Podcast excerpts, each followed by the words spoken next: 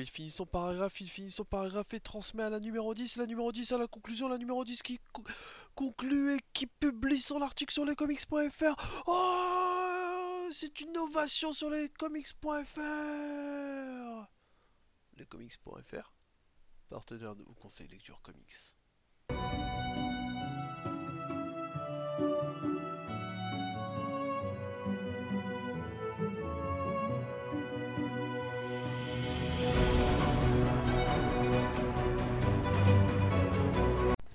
Salut tout le monde, c'est Comics Grinch.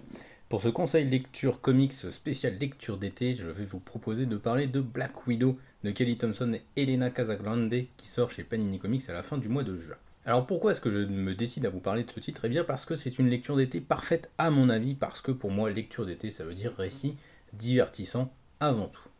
Et niveau divertissement, on est déjà servi par les planches d'Elena Casagrande. C'est son premier gros taf en termes de comics, euh, c'est donc une vraie découverte pour moi.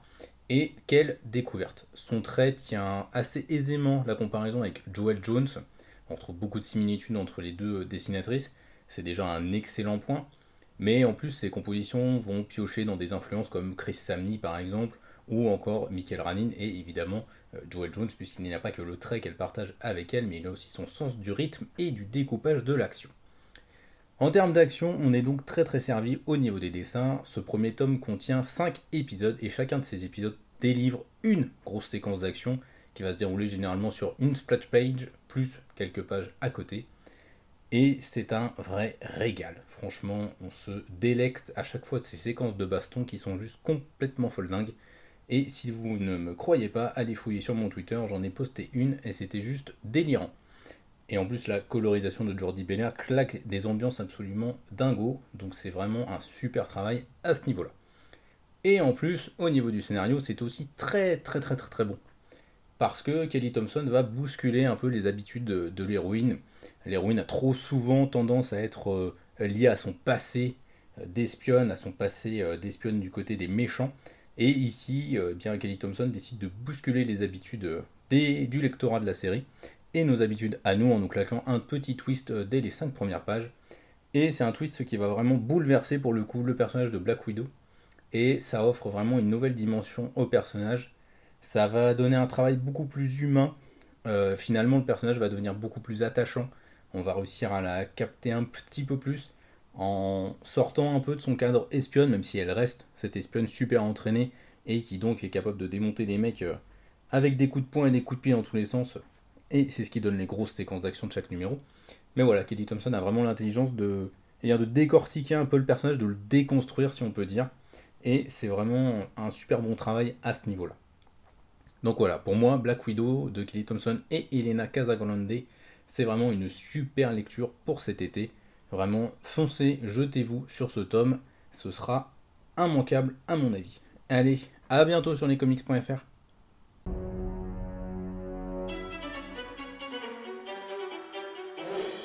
Ici SN Parode et pour ce conseil lecture comics, je vous propose Voter Loki, une mini-série de 4 numéros qui a été sortie aux États-Unis juste avant l'élection de Trump en 2016. La série arrive enfin chez nous en 2021 et je tenais vraiment à vous en parler. Le pitch est simple, nous suivons l'histoire via les yeux de Nisa Contreras, une journaliste qui assistera au sauvetage des candidats de l'élection présidentielle par Loki, le dieu nordique du mensonge, d'une attaque des terroristes de l'Hydra. Ce qui lui donnera l'idée, eh bien, ce dieu du mensonge, de se présenter lui-même à la présidentielle. Et l'idée, c'est que par ce postulat de base, on va s'attaquer à montrer comment fonctionne la médiatisation de la politique et la relation candidat-média-électeur. Et c'est suffisamment rare et surtout important pour qu'on en parle. Par exemple, nous verrons comment un article, pourtant totalement négatif et à charge envers Loki, sera pris pour un éloge par tout le monde et même par des héros comme Thor, car le rédacteur en chef a juste modifié le titre de l'article pour faire un peu plus de buzz. À chaque fois que les médias attaquent Loki, celui-ci, grâce à son charisme et à son sens de la rhétorique, réussit à tourner cela à son avantage et on ressent encore plus grandi aux yeux des électeurs. Et si cela vous rappelle la vie réelle, ce n'est sans doute pas un hasard. Mais ce comics ne parle pas vraiment d'un camp politique ou d'un autre. Il prend la classe politique dans son ensemble pour montrer à quel point la médiatisation de la politique a rendu cette dernière secondaire devant le fait de faire parler de soi ou de faire le buzz. Ce comics, en plus de parler d'un problème de plus en plus présent, se permet aussi d'en proposer une potentielle porte de sortie, comme vous le verrez en lisant la conclusion du récit de Christopher Hastings et Langdon Frost. Ce n'est sans doute pas la lecture la plus fun sous le soleil, mais après 5 ans d'attente d'une traduction française, je ne peux que vous en parler.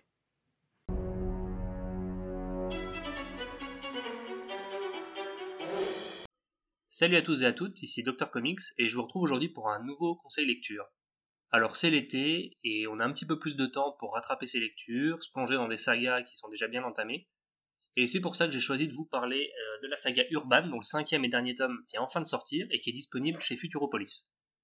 Alors Urban, c'est une saga d'anticipation, légèrement matinée de science-fiction, qui nous est proposée par le scénariste Luc Brunschwing, alors qui est un auteur de BD très réputé, qui a écrit de nombreuses sagas, que ce soit les frères Rubinstein, euh, l'excellent Luminari chez Glénat, ou encore Le pouvoir des innocents, et c'est toujours des récits qui mêlent des thématiques sociétales très fortes, avec des intrigues vraiment très recherchées et très prenantes. Et pour ce récit-là, il a décidé de s'associer au dessinateur et coloriste Roberto Ricci. Alors Urban, de quoi ça parle? Ça va nous plonger euh, dans un thriller qui se passe dans la cité de Montplaisir, qui est une sorte de station balnéaire du futur, avec plusieurs euh, types d'attractions pour adultes, que ce soit des casinos, des salles de jeu ou d'autres loisirs et d'autres vices aussi, puisque les loisirs et les, les vices sont vraiment entremêlés au sein de mon plaisir. Et c'est en fait l'endroit où tous les gens harassés par leur travail viennent se détendre, profiter un peu des derniers endroits dans lesquels on peut euh, s'amuser et se divertir avec le moins de restrictions possible euh, pour tout le monde.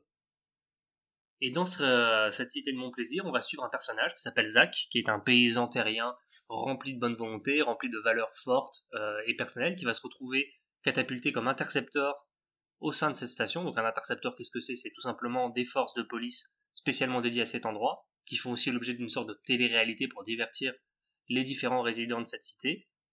Et on va suivre ce personnage qui va se retrouver mêlé dans une sorte de complot qui va le dépasser totalement, qui va prendre ses origines dans, euh, dans la fondation de ce parc, pourquoi est-ce qu'il a été créé, qui le contrôle, pourquoi et comment.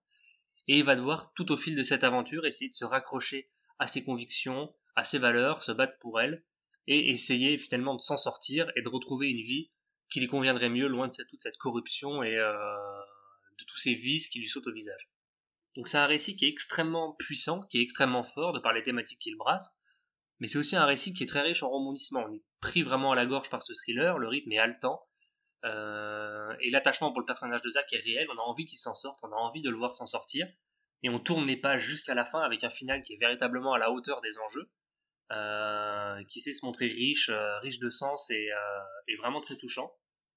Et en plus de ça, la, saga est vraiment parfaitement illustrée par Roberto Ricci, qui est un dessinateur que je ne connaissais pas, et qui fait un travail vraiment incroyable avec une mise en couleur totalement folle. Chaque case est vraiment ultra détaillée, bourrée de références à la pop culture. Le découpage est impeccable, que ce soit dans des scènes d'action, dans des scènes d'enquête ou des scènes un petit peu plus calmes.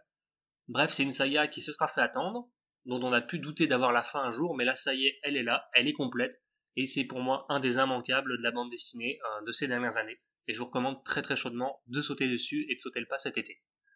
Voilà, en attendant, je vous souhaite un très bel été, et je vous dis à très bientôt pour un prochain conseil lecture. Bye bye